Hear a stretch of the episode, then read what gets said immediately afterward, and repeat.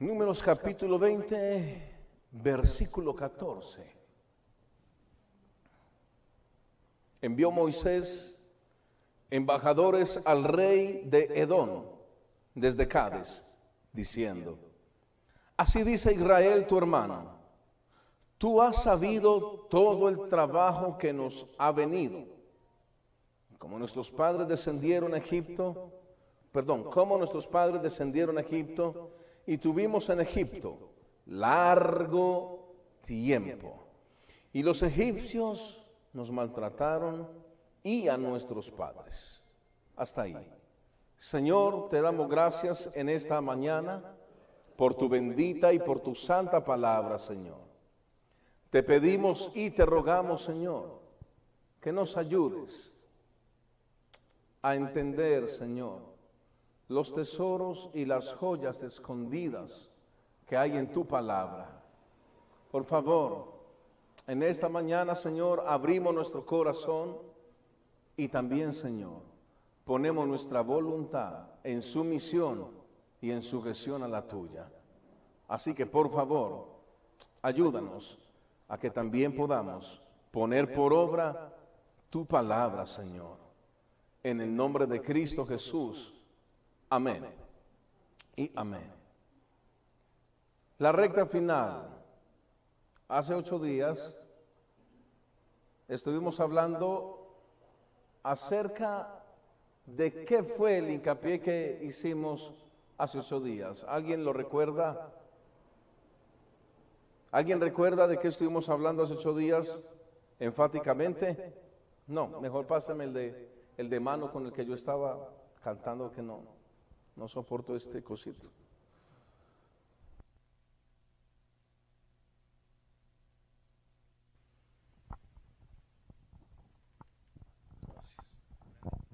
Gloria a Dios. Hace ocho días estuvimos hablando acerca de peregrinos. ¿Y qué? Oiga, solamente la hermana Semilfa vino hace ocho días o qué? Yo no entiendo a veces por qué no. En la casa gritan como loras muchas veces y llegan a la iglesia y son tímidos para responder peregrinos y extranjeros. ¿Quién aprendió algo de esa enseñanza? Nadie. Nadie, nadie aprendió nada. Oiga, ¿qué les pasa a ustedes? Me tienen asustado. Nadie aprendió nada, pues. A ver, Alexis. Sí. A ver, Iván.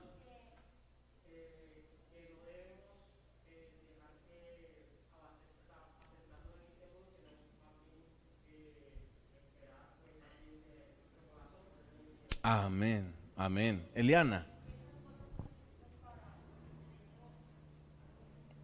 Que estas cosas, como dice Primera de Corintios 10, 11, que estas cosas se escribieron para amonestarnos a nosotros, para darnos enseñanza, ¿cierto? Bien.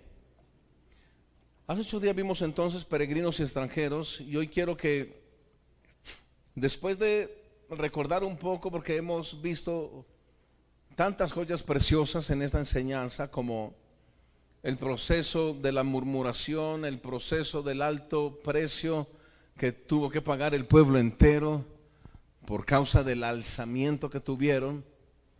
Y hemos aprendido tantas cosas referente a esto.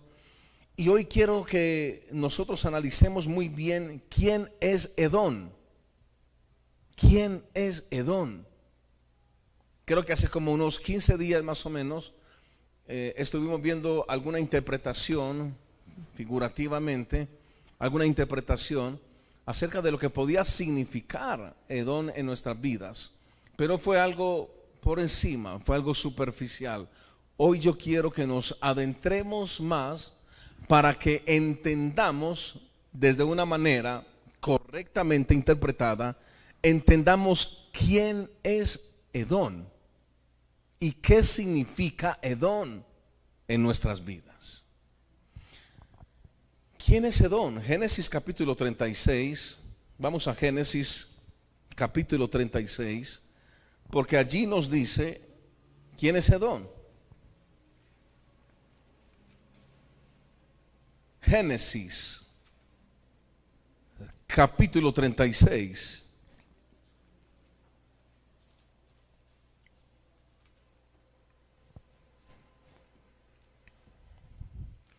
Libro de Génesis, capítulo 36, versículo 1, dice lo siguiente. Estas son las generaciones de Esaú, el cual es Edom. Esaú tomó sus mujeres de las hijas de Canaán, a Ada, hija de Elón, Eteo, a Olivama, hija de Ana, hijo de Sibeón, Eveo Versículo 8, por favor.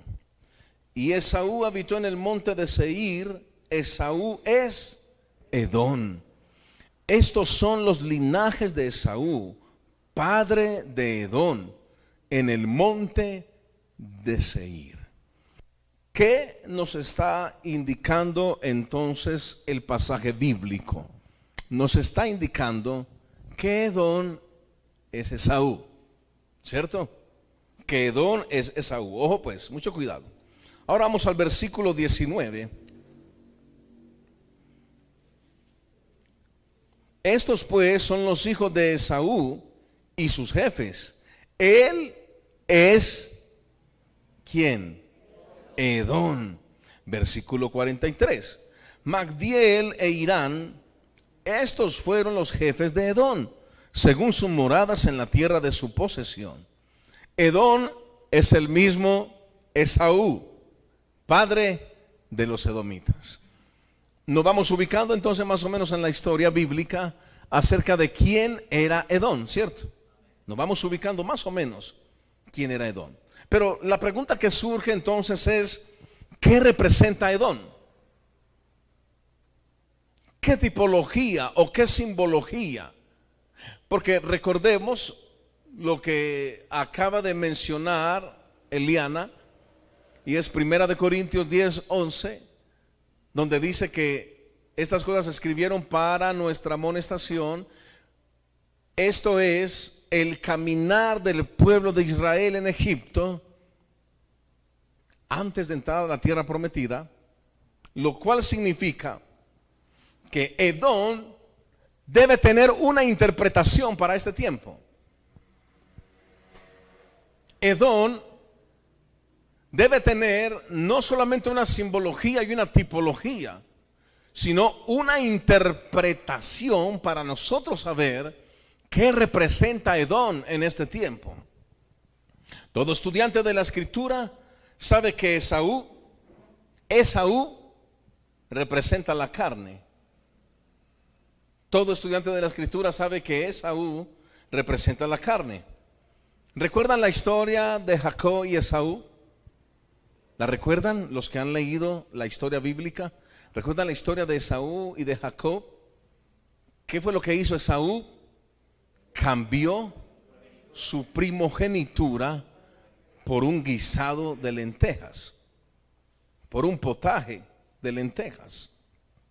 Ahora, cuando nosotros entonces recordamos la historia de Jacob y de, y de Esaú, inmediatamente podemos tener ya una guía espiritual de más o menos hacia dónde se dirige la representación de Edón, que es el mismo Esaú, según la Biblia. Podemos guiarnos más o menos y empezar a tener una luz de entendimiento para comenzar a determinar quién es Esaú, qué representa Esaú, que es el mismo Edón, ¿Qué representa entonces?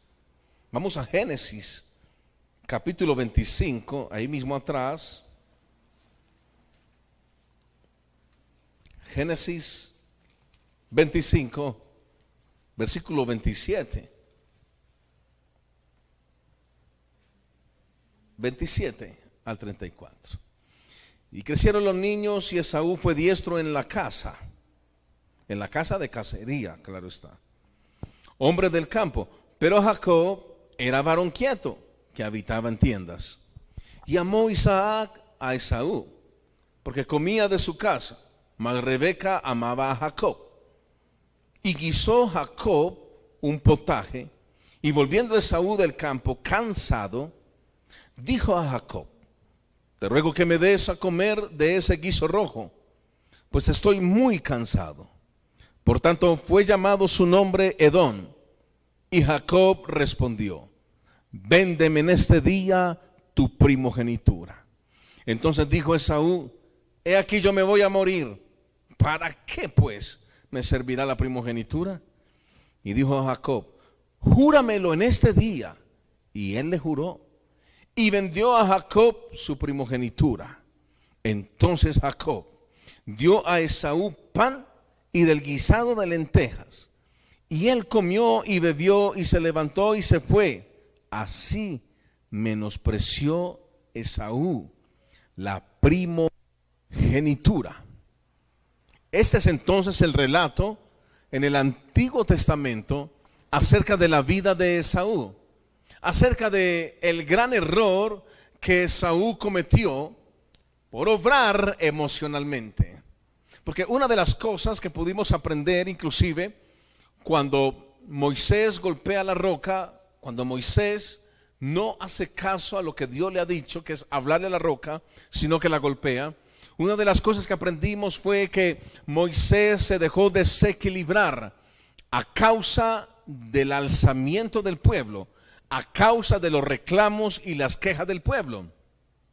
Cuando Moisés se deja desubicar o desequilibrar, Moisés toma decisiones inadecuadas. Y aquí estamos viendo a un Esaú que por causa del cansancio que trae, por causa del hambre que trae, por causa de un desequilibrio emocional, toma decisiones inadecuadas. Pregunta, ¿en algún momento nosotros hemos tomado decisiones inadecuadas que después nos arrepentimos por haberlas tomado con la cabeza caliente? Sí. ¿En algún momento nos hemos arrepentido por las cosas que hemos dicho con la cabeza caliente. En algún momento nos hemos arrepentido por obrar, por actuar, por hablar en medio de un desequilibrio emocional. Esaú perdió su primogenitura por causa del hambre que él tenía.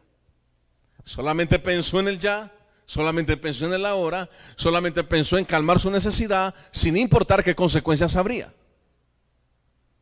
Eso es también exactamente lo que nos pasa o nos ha pasado a muchos de nosotros.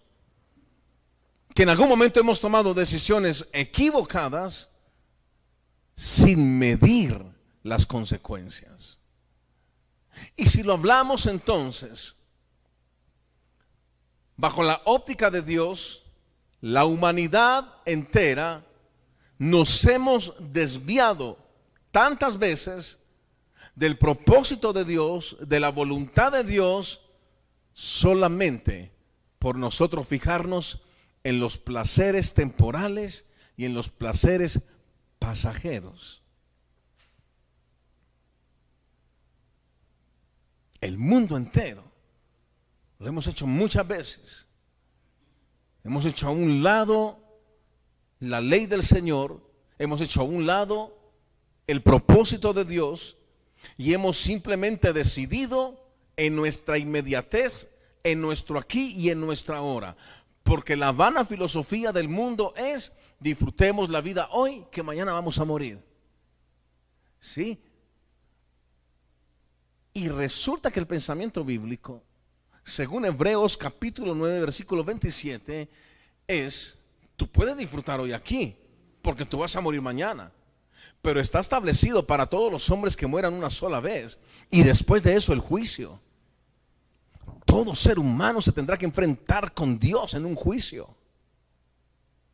Dios enjuiciará a cada ser humano. Ahora, tenemos un común denominador en la sociedad de lo que supuestamente es creer en Dios. Entonces, tenemos gente que dice, no, es que Dios es mi papá. Y entonces escriben por, internet o por Facebook, por mensajes de WhatsApp. Que, que mi papá Dios te bendiga. ¿Estás seguro? ¿Estás segura? Usted que me ve también por la red, ¿estás seguro que es hijo de Dios? Porque la Biblia dice que los hijos de Dios son los que hacen la voluntad de Dios. Los que hacen la voluntad de Dios. Estos son verdaderamente los hijos de Dios. Resulta que hoy en día el lenguaje religioso que la sociedad ha adoptado les ha hecho comulgar entonces con Dios y con el diablo al mismo tiempo. Les ha hecho comulgar con lo profano y con lo sagrado al mismo tiempo. Porque ellos creen que son hijos de Dios, pero actúan como hijos del diablo. No lo digo yo, lo dijo el Señor Jesucristo. El Señor Jesucristo dijo, hablando a los fariseos de la época, vosotros sois hijos de vuestro padre el diablo. Y los fariseos se escandalizaron y dijeron, nosotros hijos de, de quién? Nosotros somos hijos de Abraham, somos descendencia de Abraham. Esa expresión, somos descendencia de Abraham, tiene dos connotaciones. Tiene una connotación cultural y una connotación religiosa. Porque ellos están hablando de una cultura y de una religión. Pero el Señor Jesucristo les dice, no, ustedes son hijos de su padre el diablo. Porque los deseos de su padre el diablo, eso hacen. ¿Ve? ¿Hacia dónde apunta la palabra del Señor? Ellos creían y estimaban que por la cultura que traían, y por las apreciaciones, escuche bien, las apreciaciones, no las vivencias, las apreciaciones religiosas o la tradición religiosa. Ellos creían que eran hijos de Dios, pero Jesús les dijo, ustedes no son hijos de Dios, ustedes son hijos de su padre el diablo, porque ustedes hacen lo que el diablo quiere que ustedes hagan. Eso es muy fuerte para la época y para esta época, pero es la verdad. Es la verdad. Y eso se parece a cualquier declaración o a cualquier expresión actual, donde la gente puede decir, no, yo soy hijo de Dios, es que yo soy testigo de Jehová, o yo soy hijo de Dios, es que yo soy pentecostal, no, yo soy hijo de Dios, es que yo soy evangélico, no, yo soy hijo de Dios, es que yo soy católico, no, yo soy hijo de Dios, es que yo... No, no, no, no, no, no. Tú no eres hijo de Dios por lo que tú promulgues, Tú eres hijo de Dios por lo que tú vivas. Tú no eres hijo de Dios por lo que tú digas. Tú eres hijo de Dios por lo que tú practicas. Hay una gran diferencia. Entonces, esta es la referencia de Edón o de Esaú en el Antiguo Testamento. Vamos a mirar la referencia en el Nuevo Testamento que hay de Esaú, o sea, Edón. Hebreos capítulo 12. Hebreos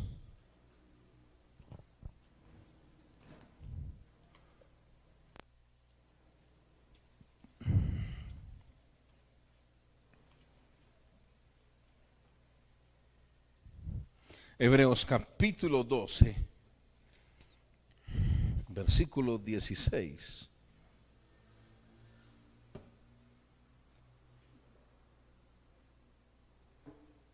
Vea lo que dice la palabra del Señor.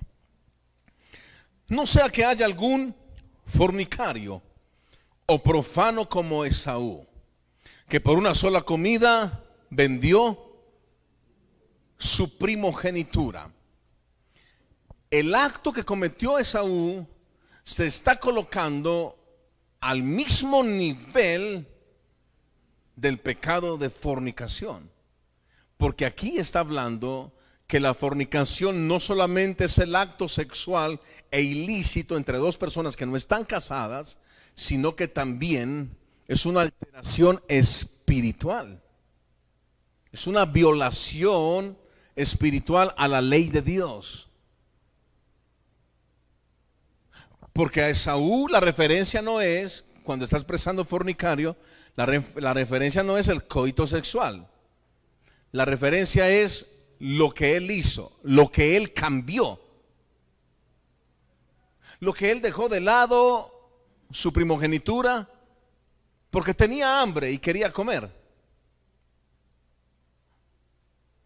Esta es la referencia que nos da el escritor a la carta de los hebreos acerca de Esaú en ese versículo 16. Ahora, para que nosotros quizás tengamos una mejor comprensión entonces de lo que Hebreo 16 está diciendo, vamos a leer el versículo 17 y regresamos otros versículos más arriba. Porque ya sabéis que aún después, deseando heredar la bendición, fue desechado. ¿Quién fue desechado? Esaú. Y no hubo oportunidad para el arrepentimiento, aunque la procuró con lágrimas. ¿Qué quiere decir esto? Quiere decir que en ocasiones será demasiado tarde cuando la gente reacciona. Será demasiado tarde. Por eso es mejor reaccionar ahorita, ya, en este tiempo. Reaccionar a vivir en la voluntad de Dios y a esforzarnos por hacer la voluntad de Dios. Vamos a ir desde el versículo 3 de ese capítulo 12. Considerad aquel que sufrió tal contradicción de pecadores contra sí mismo, para que vuestro ánimo no se canse hasta desmayar, porque aún no habéis resistido hasta la sangre. Escuché eso. Porque aún no habéis resistido hasta la sangre, combatiendo contra el pecado y habéis ya olvidado la exhortación que como a hijos se os dirige diciendo, Hijo mío, no menosprecie la disciplina del Señor, ni desmayes cuando eres reprendido por Él. Porque el Señor al que ama disciplina y azota a todo el que recibe por hijo. Si soportáis la disciplina, Dios os trata como a hijos. Porque ¿qué hijo es aquel a quien el Padre no disciplina? Pero si se os deja sin disciplina, de la cual todos han sido participantes, entonces sois bastardos y no hijos. Por otra parte, tuvimos a nuestros padres terrenales que nos disciplinaban y los venerábamos. ¿Por qué no obedeceremos mucho mejor al Padre de los Espíritus y viviremos? Pregunta, ¿en algún momento cuando su padre o su madre le tuvo que corregir, ¿usted dejó de amar a su padre o a su madre? No. Simplemente asimilamos la corrección. Si asimilamos la corrección y la disciplina de nuestros padres mortales y pecadores también, cuánto más no debiéramos abrazar y aceptar la disciplina de nuestro Padre Celestial. Porque si aceptamos esa disciplina, viviremos. Y aquellos ciertamente por pocos días nos disciplinaban como a ellos les parecía. Pero este para lo que nos es provechoso. Para que participemos de qué? Vea qué tremendo. Para que participemos de su santidad.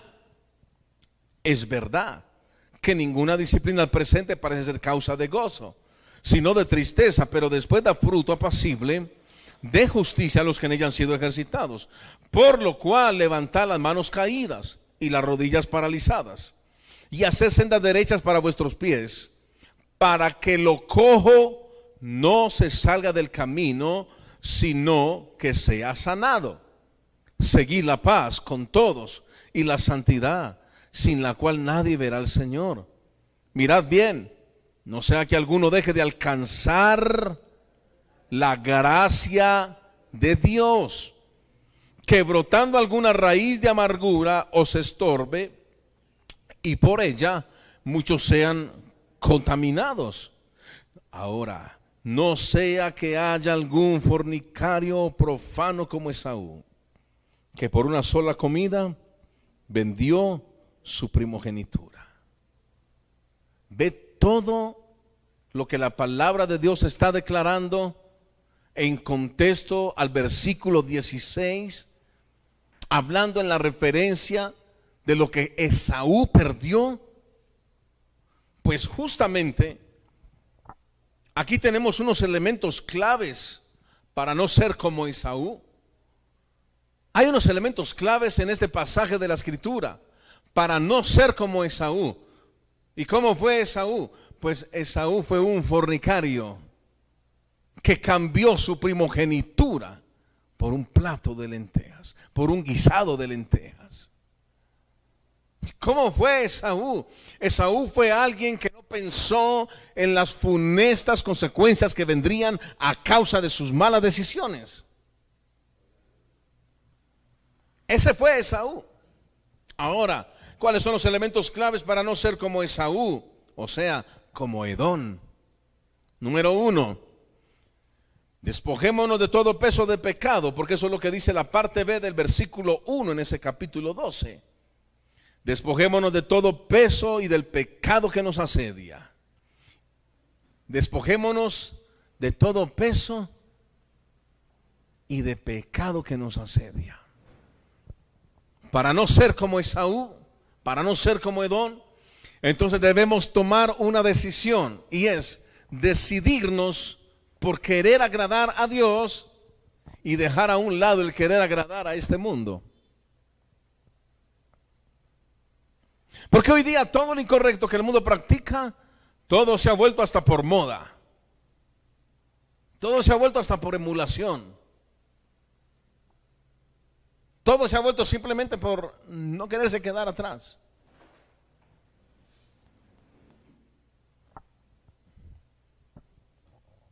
Despojémonos entonces de todo peso de pecado. Y usted y solo usted y Dios sabe de qué pecado debe despojarse. Eso sí, hay una cosa clara. Yo no sé cuáles son sus pecados, pero yo sí sé que nos tenemos que despojar. Eso es lo claro. Que nos tenemos que despojar. Entonces, número uno, despojémonos de todo peso de pecado. Número dos, corramos con paciencia. Corramos con paciencia la carrera que tenemos por delante. A medida que nos vamos despojando, no nos desesperemos. A medida que nos vamos despojando, tenemos que seguir avanzando. Número tres, Pongamos los ojos en Jesús. Vea lo que dice el versículo 2. Puesto los ojos en Jesús. ¿Sabe por qué tanta gente ha renunciado al Evangelio? Porque no pusieron sus ojos en Jesús. ¿Sabe por qué tanta gente se ha descarriado del camino de la justicia de Dios? Porque no pusieron sus ojos en Jesús. ¿Sabe por qué ahorita hay tanta gente tomando como excusa y pretexto los errores de otros o los pecados de otros para decir, no, es que, ah, eso, es puro cuento, eso es mentira, eso, ¿qué va? Eso, porque no ponen sus ojos en Jesús. Si nosotros ponemos los ojos en cualquier mortal entre nosotros, si nosotros nos fijamos entre nosotros mismos y nos tomamos como modelo nosotros mismos, en algún momento seremos defraudados, porque ninguno es perfecto. Pero si ponemos nuestros ojos en Jesús, entonces sabremos que Él es el modelo a seguir. Él es el modelo a seguir. Independientemente de lo que diga la historia que es contraria a la voluntad de Dios, independientemente de lo que digan quizás algunos escritos homosexuales como los de Leonardo da Vinci, porque el tipo era un homosexual pervertidísimo. Entonces resulta que un homosexual como Leonardo da Vinci dice, no, Jesús era homosexual. Y la gente se cree todo eso. Pues claro, es que a ese tipo le convenía decir que Jesús era homosexual. Para él mismo autojustificar su aberración y su pecado. A él le convenía inventar eso. Ahora, ¿qué es lo paradójico de toda la religión? ¿Qué es lo paradójico? A la gente le sacan una probabilidad por allá remota, escrita por un homosexual. Jesús era homosexual. Y la gente dice, vaya uno a saber. Hasta de pronto sí. Se ven tantas cosas que, ¿quién sabe? Y es que le siembran esa duda. Pero le muestran las herejías que dicen los curas y los papas y se escandalizan. ¿Por qué si creen las cochinadas que dicen de Jesús? ¿Y por qué no creen lo que dicen entonces de los herejes de este, de este tiempo? ¿Por qué? ¿Por qué se escandalizan cuando le dicen que María no permaneció virgen? ¿Por qué se escandalizan con eso? Pero no se escandalizan cuando alguien homosexual dijo que Jesús era homosexual. ¿No le parece a usted muy raro eso? Si Jesús fue el que murió en la cruz del Calvario, Jesús fue el que derramó la sangre. Jesús es el Hijo de Dios. Juan 3:16 dice, porque de tal manera amó Dios al mundo que mandó a su Hijo único, para que todo aquel que en Él cree no se pierda, mas tenga vida eterna. Para que todo aquel que en Él cree, ¿en quién? En Jesús. Pero ¿sabe qué es lo que sucede? que hasta allá está la corrupción en la sociedad. Que no quieren creer en la santidad de Jesús, pero si quieren ni se creer en la santidad de un líder religioso. Que mal está la sociedad.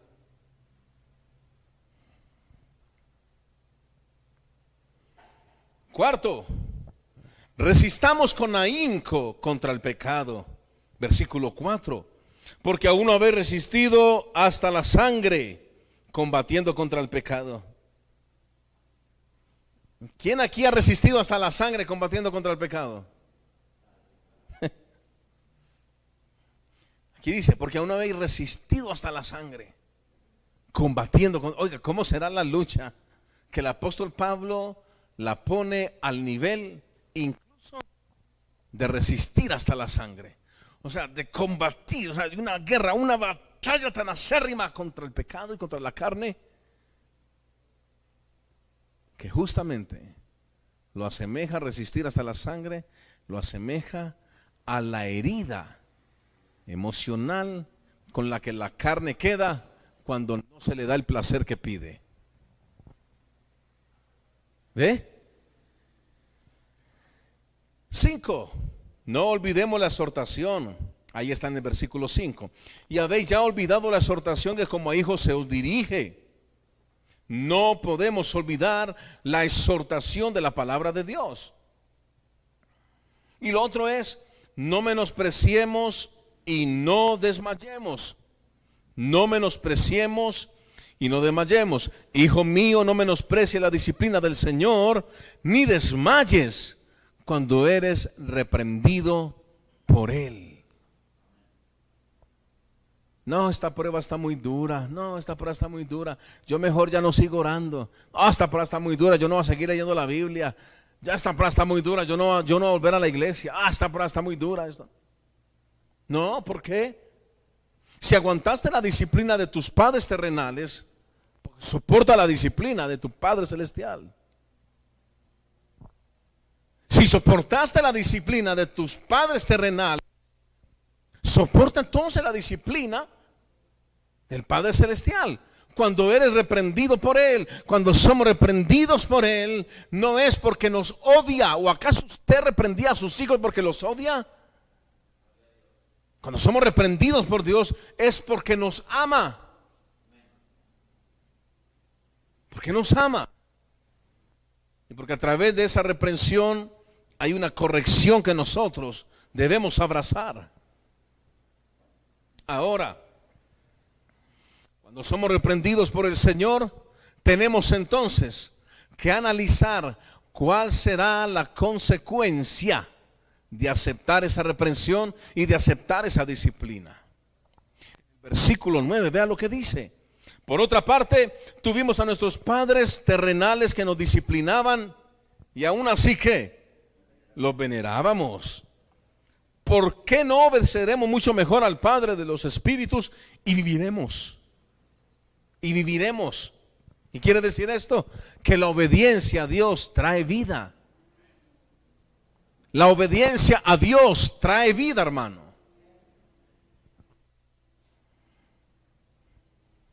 Ahora, Edón entonces, en la escritura, de Números capítulo 20, versículo 16 en adelante, Edón es la representación de la vieja naturaleza carnal. Escuche bien. Edón no quiere dar paso a los que van rumbo a la tierra prometida. Edón no quiere dar paso a los que van rumbo a la tierra prometida.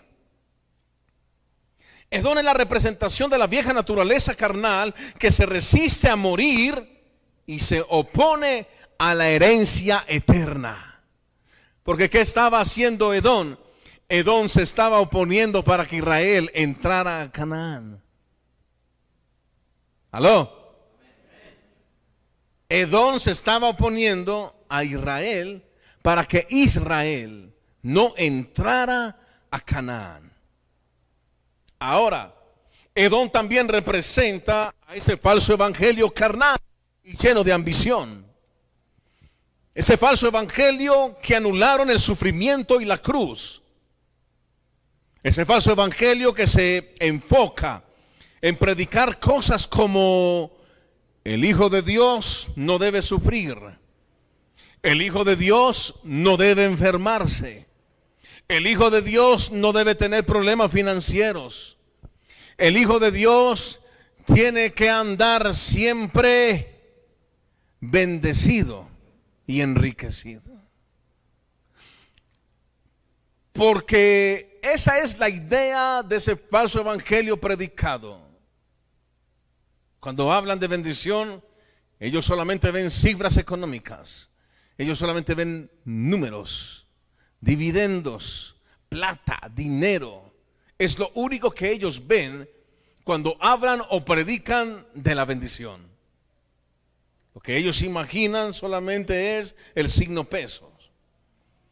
Edón entonces representa también ese falso evangelio carnal y lleno de ambición.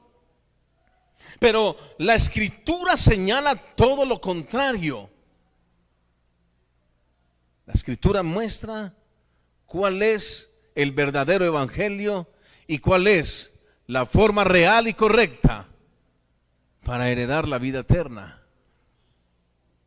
Hechos capítulo 14, versículo 22. El falso evangelio dice, un cristiano no puede sufrir un cristiano no se puede enfermar.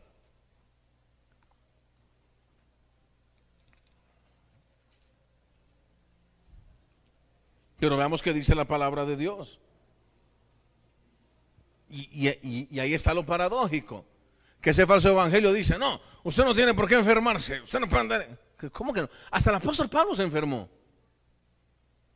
Es que esta gente hoy día es el colmo de lo, de lo hereje, hermano. Ah, usted no se puede enfermar, un hijo de Dios no se enferma. ¿Quién dijo eso? ¿Dónde está eso? El apóstol Pablo, hasta el último día de su vida, batalló con una enfermedad que jamás le fue quitada. Eliseo, un gran profeta que hizo más milagros que su maestro Elías, Eliseo murió de una enfermedad.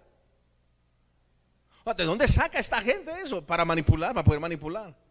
Porque entonces después de la declaración, hijo de Dios no debe estar enfermo. Después de esa declaración dicen, voy a orar por sanidad. Voy a activar una palabra profética de sanidad ahora. Ahora mismo entonces. ¿Quién va a pactar por esa sanidad? Traigan 500 mil pesos. Traigan 300 mil, traigan 200 mil. Que voy a decretar sanidad ahora mismo. Ese es el falso evangelio. Hechos capítulo 14, versículo 22 confirmando los ánimos de los discípulos, exhortándoles a que permaneciesen en qué? En la fe y diciéndoles, es necesario que a través de muchas que tribulaciones, entremos en el reino de Dios. Entonces, ¿quién tiene la razón? ¿La Biblia o los predicadores locos que dicen cosas locas por televisión y por internet? ¿Por qué es necesario que a través de muchas tribulaciones entremos en el reino de los cielos? Porque las tribulaciones no son para nuestra destrucción. Las tribulaciones son para nuestra transformación. Hay una gran diferencia. Ahora, la escritura señala entonces todo lo contrario a ese falso evangelio. Y más aún, veamos la referencia que hay del Señor en Hebreos capítulo 5 versículo 8.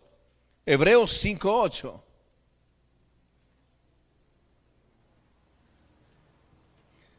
Hebreos capítulo 5 versículo 8 frente a este tema que les acabo de nombrar. Y aunque era hijo, por lo que, por lo que padeció, aprendió la obediencia. Imagínense, el Señor Jesús tuvo que, para que puedan entrar en... ¿Quién les dijo eso a ellos? ¿Quién les dijo a ellos eso? Mentira.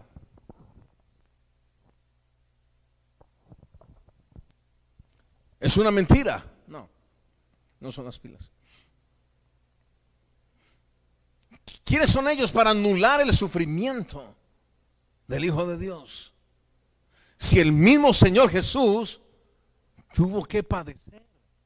Si el Señor Jesús padeció y soportó el sufrimiento, ¿quiénes somos nosotros para creer que no debemos sufrir? Si el mismo Señor Jesucristo sufrió, ¿cómo estos prosenetas de la fe nos van a introducir la mentira de que un hijo de Dios no debe sufrir? ¿De dónde sacan eso? De su mente retorcida. Ya es donde lo sacan, de su mente retorcida. Es una locura lo que ellos dicen.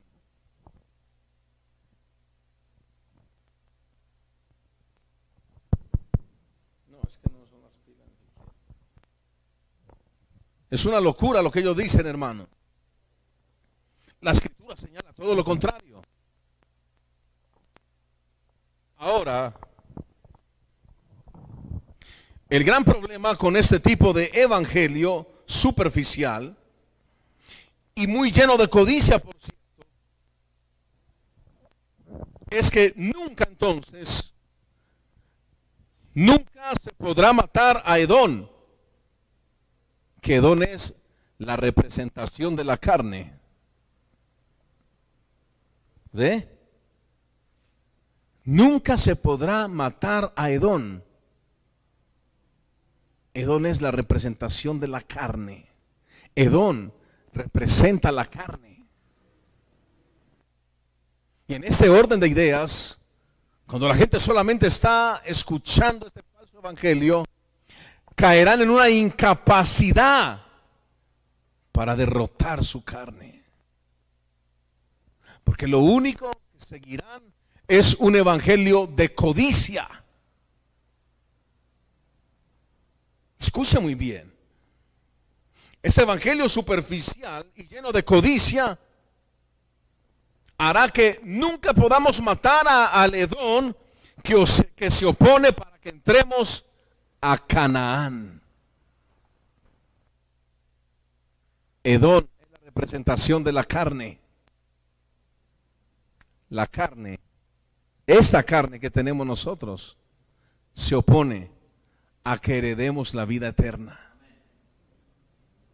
Eso fue lo que hizo Edom, oponerse a que Israel entrara a Canaán, que es lo que hace esta carne.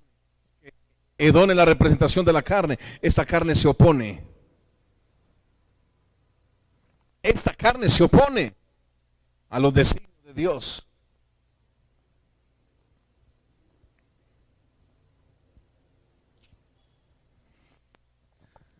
Edón entonces tiene significado de carne, Edom también significa rojo, terroso o de sangre.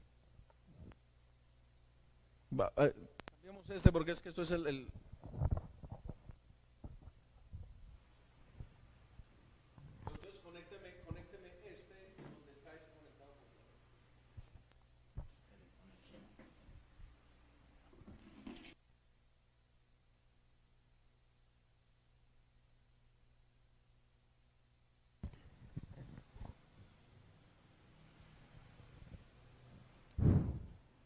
Ahora sí. Edom significa rojo, terroso o de sangre. Eso significa. La Biblia dice que Esaú significa hombre velludo. Ese es el significado del nombre en hebreo de Esaú, hombre velludo. Ahora, escúcheme muy bien. Sin embargo, Esaú también puede traducirse como piel de cordero. Escuche muy bien piel de cordero, o incluso aquel que es suave. Piel de cordero, no cordero, piel de cordero, o aquel que es suave. Vamos a recordar una enseñanza del Señor Jesús en Mateo capítulo 7, versículo 15.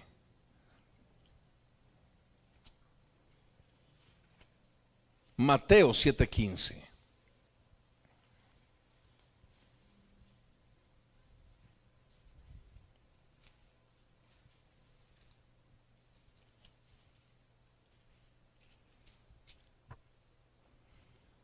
Guardaos de los falsos profetas que vienen a vosotros con vestidos de Edón, de Esaú vestidos de ovejas, pero por dentro son lobos rapaces.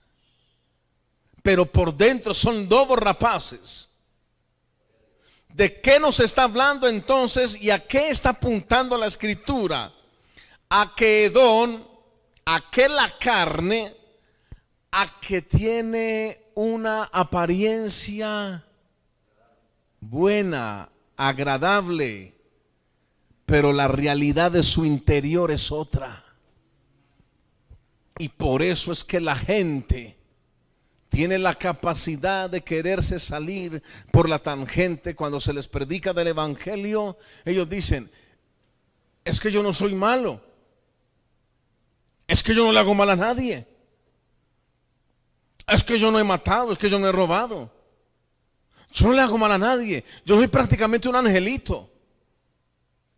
Yo a nadie le hago ningún mal. Pero si tu corazón no está en obediencia con Dios, con eso basta y sobra para que empieces a entender que tú delante de Dios eres malo. Así no hayas matado, así no hayas robado, pero delante de Dios eres malo. Así te creas bueno, así te creas buena delante de Dios, eres malo. Eso es lo que dice la palabra de Dios. Por cuanto todos pecaron, están destituidos de la gloria de Dios. El apóstol Pablo dijo que no hay uno bueno sobre la tierra, no hay quien entienda, no hay quien haga lo bueno. Todos se descargaron a una.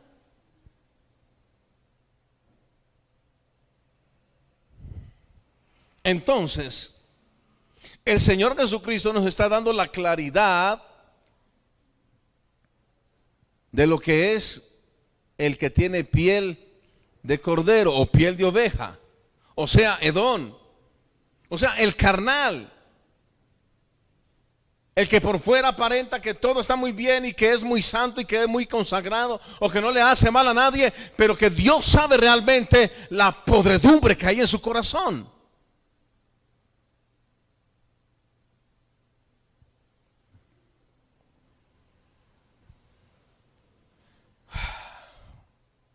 El Señor Jesús es muy claro entonces en este pasaje bíblico. Cuando advierte, cuidaos. Cuidaos de quién?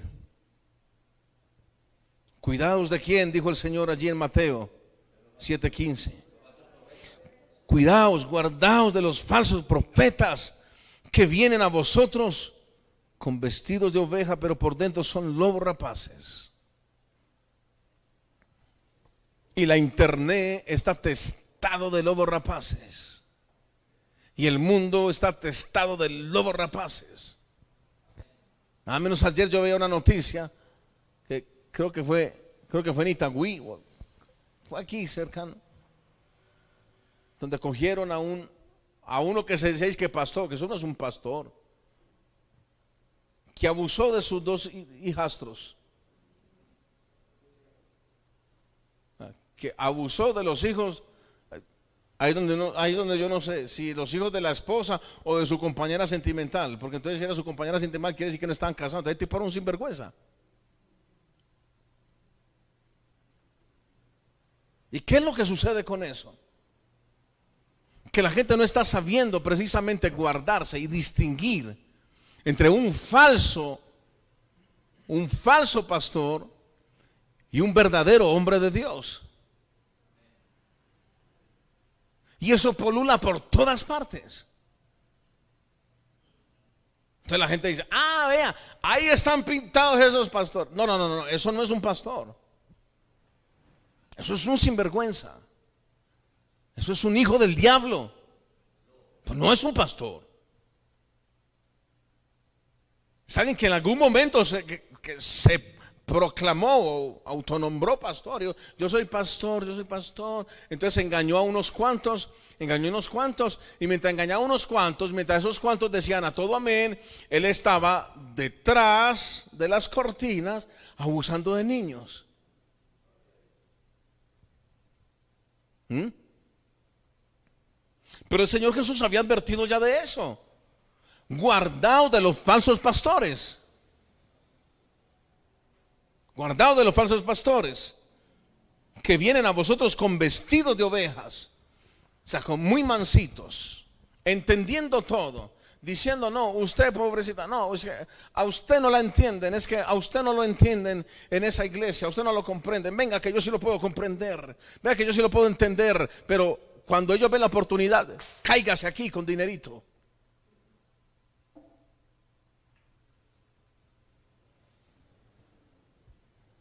Yo sí lo entiendo. Venga que yo sí lo comprendo. Venga que yo, yo sí lo voy a enseñar. Venga, venga, verá. Yo y, con mucha paciencia yo le enseño. Venga que yo, yo sí tengo paciencia. Venga, yo le enseño.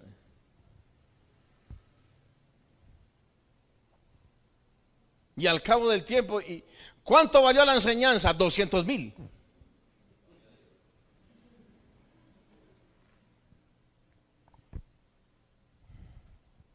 ¿Mm? Ay, hermano. Si Edón, ya estamos en, en, algún punto final, si Edón significa la carne, si Edón en simbología tipifica la carne, porque Edón, hablando de números capítulo 20, se opuso a que el pueblo de Israel entrara a Canaán, entonces, en simbología de la carne, quiere decir que nuestra carne siempre se opone para que entremos a la herencia espiritual. Entonces, ¿sabía usted que esta carne nunca va a pedir hacer la voluntad de Dios? ¿Sabía usted que esta carne nunca va a pedir orar? ¿Esta carne nunca va a pedir leer la Biblia, esta carne nunca va a pedir venir a la iglesia. Al contrario, esta carne le va a decir, no, es, mejor otra cosa. No, no, no, no, no ores, ya, ya oraste ayer. Usted en su espíritu dice, ay, yo voy a, voy a orar un ratico y voy a leer la Biblia y, y la carne dice, no. Y usted dice, no, yo voy a, sí, sí, ah, no quiero, pero voy a leer. Y la carne dice, no, no, no, no, no. Véase una película mejor. No, no, no. Escuche mejor unas alabanzas. Véase una película cristiana. ¿Quién dijo que las películas cristianas es lo mismo que tener vida espiritual?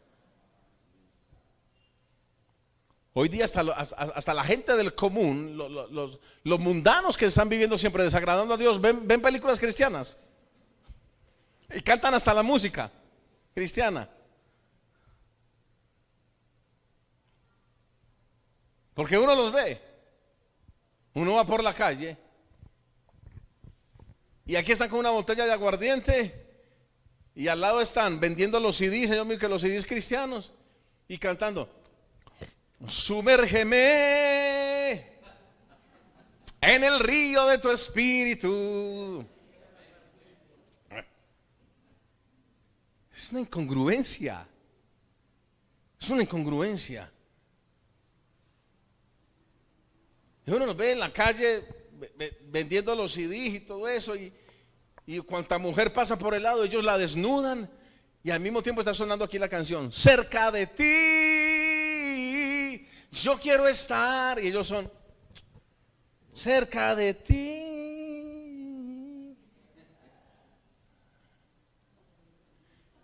Porque eso es lo común del mundo.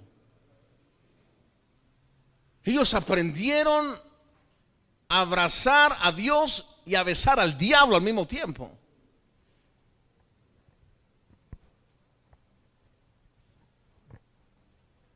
Porque es ese don. Edón se opone para que tengamos la herencia eterna. Edón se estaba oponiendo para que Israel entrara a la tierra prometida. Nuestra carne siempre se va a oponer a que entremos en la herencia espiritual. Ay, que su carne siempre se va a poner, nuestra carne siempre se va a poner a lo que es justo, a lo que es bueno, a lo que es agradable delante de Dios, la carne siempre se va a poner. La carne se va a poner. Entonces, vienen ideologías y huecas sutilezas de filosofías donde le dice a la gente, no, ah, no, nosotros, una parejita, no, nosotros nos vamos a casar. ¿Y ustedes cuánto tiempo ya han viviendo juntos? Ah, 30 años y se van a casar y ya para qué. ¿Cómo que ya para qué? Pero es que están en fornicación y si siguen así van directo al infierno. Antes deberíamos aplaudir los que decidan casarse en este tiempo. Pues la sociedad dice, no, ya para aquí, para que se va a casar. Ay, se le va a dañar el matrimonio. Hmm. hasta ahí va a durar, eh, porque ese es el engaño del diablo. Ah, hasta ahí va a durar. Ay, mío, por Dios. No, eso. Mm.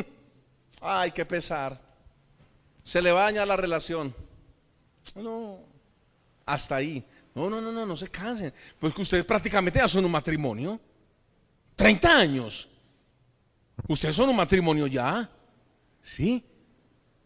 Vaya, miren la registraduría, a ver si son un matrimonio. Vaya, mire a ver. Vaya, mira a ver en las planillas que tiene que llenar. Sigue teniendo que poner siempre unión libre. Unión libre. Y si no están casados terrenalmente, menos lo están delante de Dios. Menos.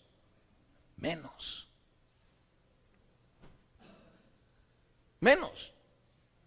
Puede llevar 100 años de estar viviendo con ese hombre y con esa mujer. Puede llevar los años que quiera. Los años que quiera. Dios a eso le sigue llamando fornicario. Y veamos lo que dice. Gálatas capítulo 5, versículo 16. Gálatas capítulo 5, versículo 16.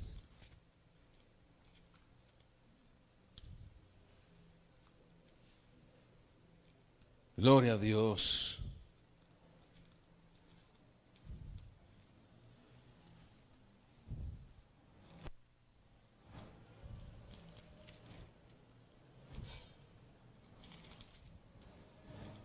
Gálatas 5:16. Vea lo que dice la palabra del Señor. Digo pues, andad en el Espíritu y no satisfagáis los deseos de Edón, los deseos de la carne. Porque el deseo de Edón o sea, el deseo de la carne, es contra el espíritu. Y el del espíritu es contra la carne. Y estos se oponen entre sí para que no hagáis lo que quisierais.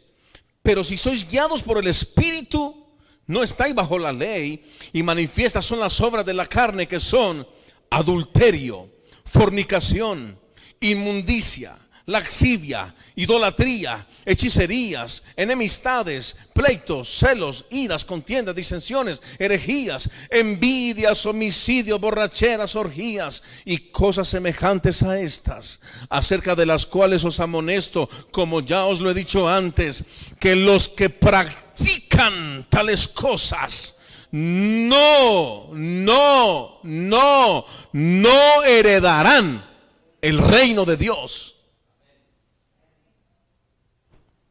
No lo digo yo, lo dice la Biblia. Los que practican tales cosas no heredarán el reino de Dios. Usted que está acá, usted que me está viendo por la internet, esta palabra va en aliento para que acomodemos nuestra vida delante de Dios. Dejemos de pensar en las opiniones humanas. Dejemos de escuchar lo que la gente dice. No, usted ya está casado. Mentiras. Mentiras. Dejemos de escuchar lo que dicen las opiniones humanas. No, no, es que uno cela porque ama. Eso es mentiras. La Biblia dice todo lo contrario. La Biblia dice que donde hay celos hay perturbación y toda obra perversa. El mundo mal enseñó eso. El mundo dijo, no, es que uno cela porque ama. ¿Cómo? ¿Quién? ¿Cómo? Pues eso no es lo que dice la Biblia. No, uno cela porque ama. Y la Biblia tiene razón. Donde hay celos hay perturbación y toda obra perversa. Donde hay celos, perturbación y toda obra perversa. Vaya, analice, analice. ¿Cuántas películas un hombre y una mujer no se hace por causa de los celos? Vaya, analice. ¿Cuántos homicidios no ha habido por causa de los celos? Vaya, analice. ¿Cuántos hogares no se han dañado por culpa de los celos? O sea, yo a los celos no le veo nada de bueno. O sea, el que diga que no, yo lo celo porque amo. No, no, no, no, no. no. tiene una apreciación totalmente errada del amor. Totalmente errada. Amor es confiar. Amor no es celar. ¿Quién dijo eso? Amor es confiar. No, es que yo lo celo mucho porque es que yo lo amo mucho. No, yo la celo mucho porque es que yo la amo mucho. No, no, no, no, no, no, no, Usted lo cela mucho y la cela mucho porque usted no confía nada. Eso tiene nada que ver con amor. Tiene más, tiene más que ver con desconfianza. Con desconfianza. No con amor. Esto es lo que dice la palabra del Señor que los que practican tales cosas no heredarán el reino de Dios, el reino de los cielos. Hermanos, las tentaciones y las luchas se hacen más fuertes en el año número 40. Según Números capítulo 20, las tentaciones y las luchas se hacen más fuertes en el año número 40. Para los que no saben que estoy diciendo que del número 40 tendrían que ver las predicaciones anteriores. Las luchas y las tentaciones se hacen más fuertes en el año número 40, en la recta final. Ahora, sabemos que pecado ha habido siempre, eso está claro. Siempre ha habido pecado. ¿Cierto? Siempre ha habido obras de la carne, siempre. Pero si hablamos del margen moral de hace 50 años atrás, de hace 40 años atrás, de hace 30 años atrás, sabemos que ahora la maldad se ha incrementado ferozmente. La maldad se ha incrementado ferozmente. Pues son tiempos difíciles, son tiempos fieros, son tiempos peligrosos, son tiempos finales. Años atrás, cuando alguien quería una vida inmoral, ¿sabe qué tenía que hacer? Tenía que ir a los prostíbulos. Estamos hablando hace 50, 40 años atrás. Sí, era escondido. Tenía que ir a los prostíbulos.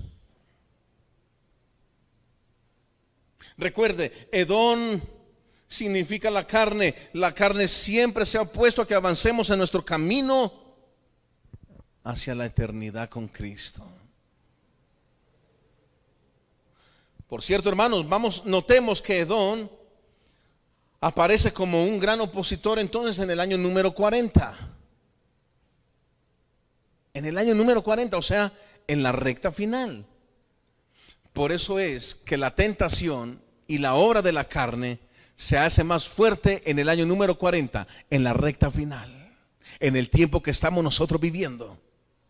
Se hace más fuerte Edón, se hace más fuerte las obras de la carne.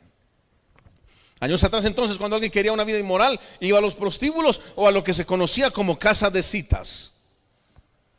Pero en aquel entonces eran lugares condenados, no solamente por la iglesia, sino que eran condenados por la misma sociedad.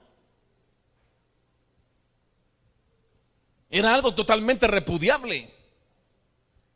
La gente tenía que esconderse para tener una vida inmoral incorrecta. Tenía que ser escondidas. Porque esto era algo repugnante. Era repugnante. La misma sociedad lo repugnaba. Pero ahora la inmoralidad está a un clic de distancia. Ahora la inmoralidad está a un clic de distancia. Antes habían salas triple X y en aquel entonces para los hombres poder ingresar debían, debían tener más de 21 años de edad. Estamos hablando de hace 50, 40 años atrás. Tenían que tener más de 21 años de edad. Luego ya se cambió a 18. Pero antes era 21 años de edad.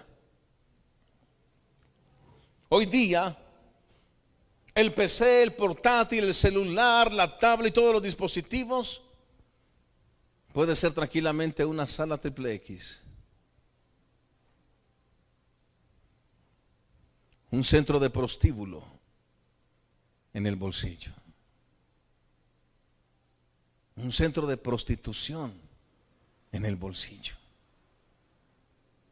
Entonces no me diga que la maldad de ahora y la inmoralidad de ahora es la misma que siempre ha existido. Porque ahora nuestra sociedad está mucho peor.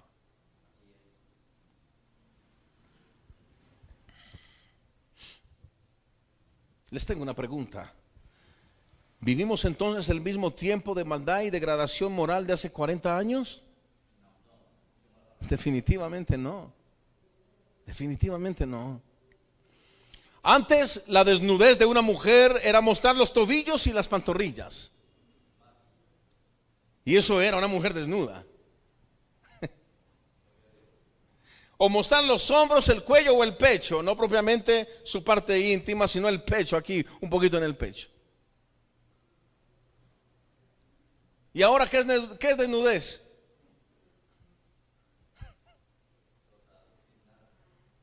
Y ahora... Eh, Sale mejor que usted diga, bien, gracias. Que usted conteste, bien, gracias.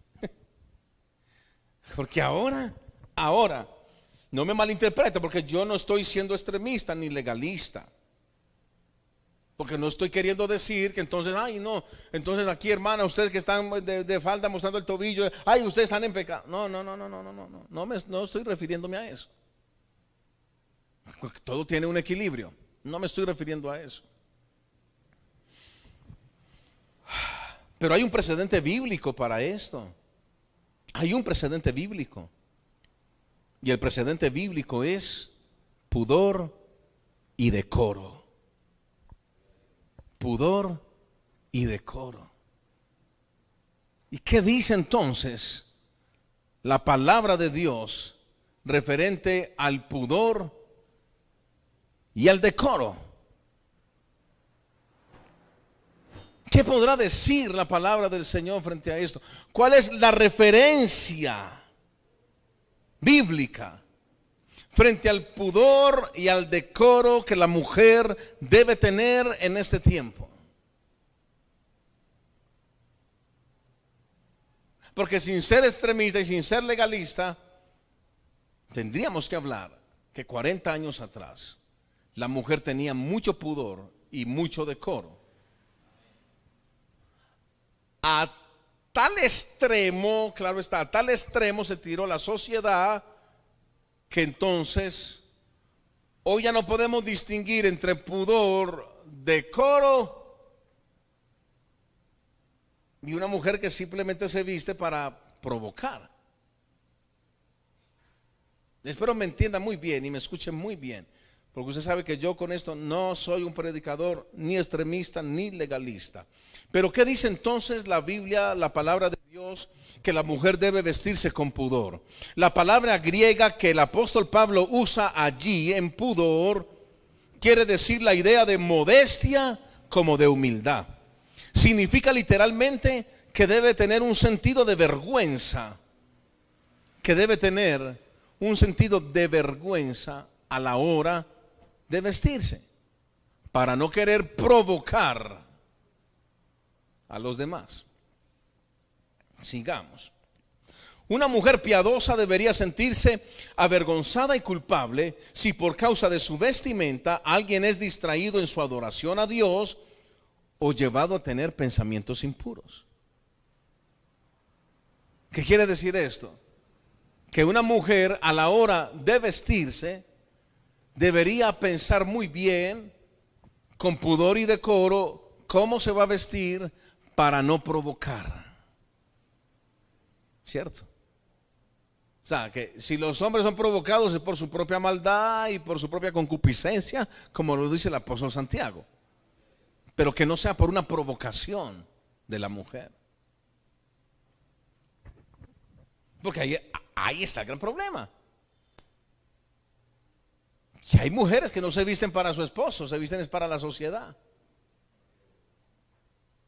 O no se visten para sí mismas, se visten es para la sociedad. Y ahí hay un gran problema. Ahora, la modestia es todo lo opuesto a la arrogancia y al deseo de llamar la atención. Cuando esta mujer se viste, ella está delante de Dios, no delante de los hombres. Cuando esta mujer se viste, está delante de Dios, no delante de los hombres. Por eso la modestia evita el exceso. Escuche, por eso la modestia evita el exceso y la sensualidad pecaminosa, no la sensualidad innata, porque yo sé que ustedes, las mujeres, son sensuales por lo innato, por lo innato de su fragilidad, de su belleza, ¿cierto? Es, es algo innato.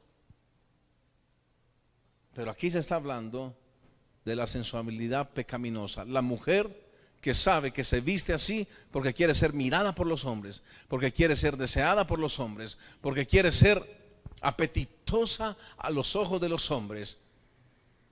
Pero cuando en algún momento el hombre le dice ya entonces un piropo que salta el rubor de su rostro, entonces ya ella se enoja, ignorando que la culpable es ella. Ahora, en la sociedad que vivimos, yo entiendo el desequilibrio que hay. Que entonces, cuando una mujer se viste como ella quiere, entonces se quiere también de otro lado, se quiere excusar la falta de respeto de los hombres. Pero ya eso es otro asunto muy diferente. Es otro asunto muy diferente. Pero yo aquí estoy hablando a mujeres piadosas, a mujeres que han entregado su corazón al Señor Jesucristo. Mejor dicho, yo estoy hablando con mujeres, hijas de Dios, estoy hablando con las mujeres de esta iglesia. La ropa de una mujer cristiana debe estar en perfecta consonancia con su profesión de fe. Una mujer que ama a Jesucristo no trata de causar furor con su vestido. Su principal interés es mostrar el carácter de nuestro Dios. Su principal objetivo es mostrar que quiere agradar a Dios, no agradar los ojos de los hombres, a no ser los ojos de su esposo. Si te vistes para la gloria de Dios, tu vestimenta revelará pureza y castidad, en vez de mostrar la provocación para los hombres de esta tierra. Antes la desnudez de una mujer era entonces mostrar tobillos y pantorrillas. Ahora, hermanos, estas son las luchas del tiempo actual. Por eso estamos hablando de que las tentaciones y las luchas en este tiempo son más fuertes que las de años atrás. La carne se opone más en el año número 40. Ya estoy terminando. Las luchas del tiempo actual son mayores que las anteriores de la historia. Hay un incremento de inmoralidad asustador. En aquel entonces, hace 40 años, se cuidaba que los niños fuesen protegidos de la inmoralidad. Escúcheme muy bien. Se cuidaba que los niños fuesen protegidos de la inmoralidad. Si solo a partir de los 21 podían tener acceso. Luego a los 18. Ahora, ¿qué vemos en este tiempo? ¿Sabe qué vemos? Vemos muchachitos de 12, 13, 14, 15, 16 añitos que no son ni años, son añitos, llenos y atestados de inmundicia.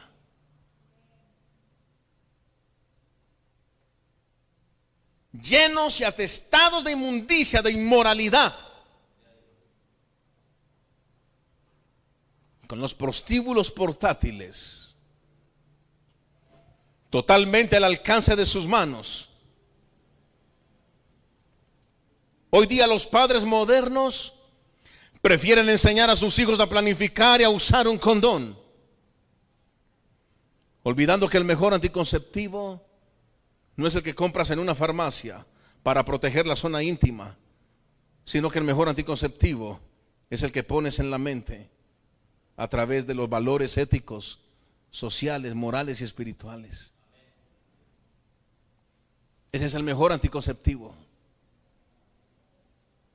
Pero ya los padres prefirieron, no, venga yo le compro la pastilla, venga yo le pongo el dispositivo, venga yo le pongo, sea, ya se me gusta un condón, venga yo le pongo, venga yo le enseño cómo poner, eh, no me vaya a venir aquí embarazada, no me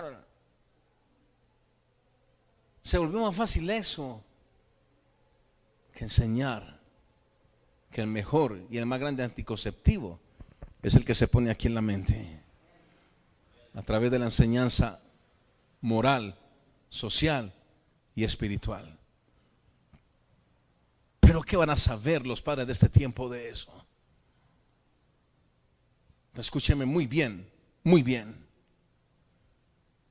Porque en gran parte los culpables de que esta generación de adolescentes se esté echando a perder, los culpables son los mismos padres.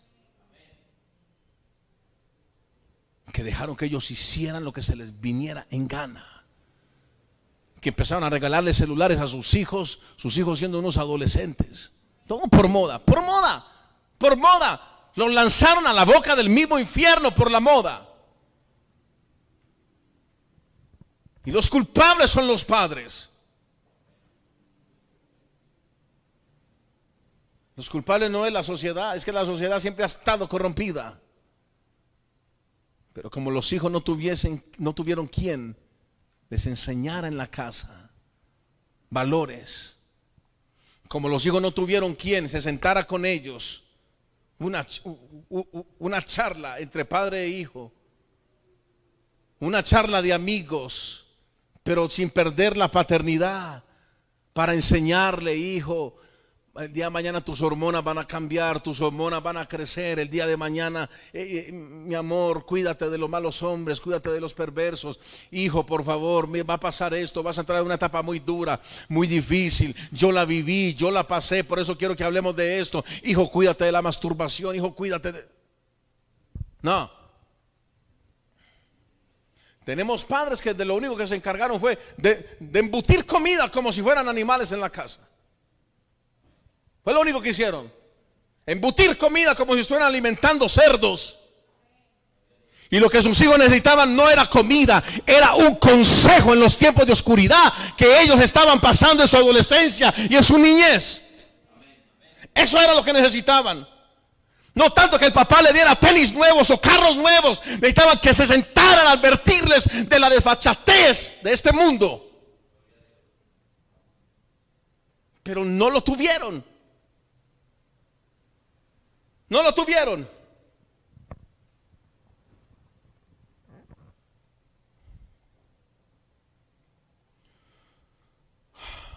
Se volvió más fácil dar educación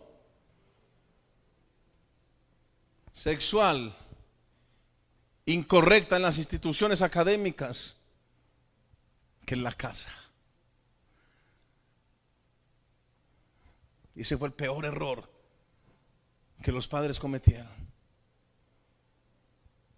No hablarle de sexo a sus hijos en la casa se convirtió en la boca del mismo infierno, porque lo que usted no haga con valores en su casa, afuera lo harán con antivalores, porque afuera realmente no les importa lo que vaya a pasar con su hijo o con su hija. Afuera no les importa.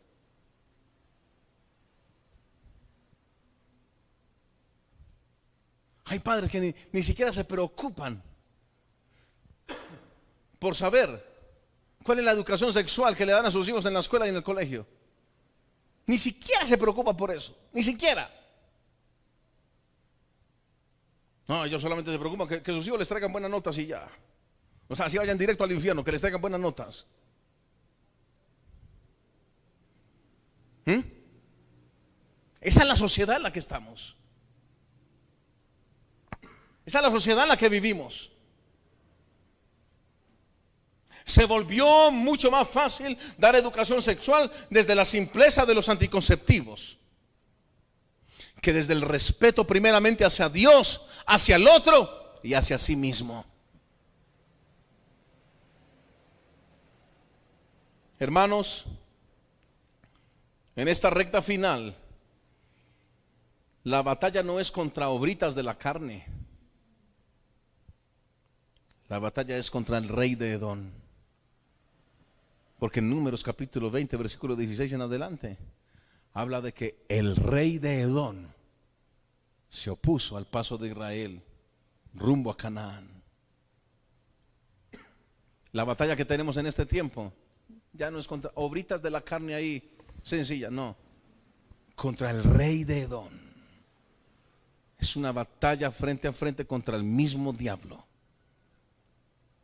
Que cada vez atraviesa más la carne para imposibilitar que los hijos de Dios lleguen a la tierra prometida, lleguen a la herencia celestial y espiritual.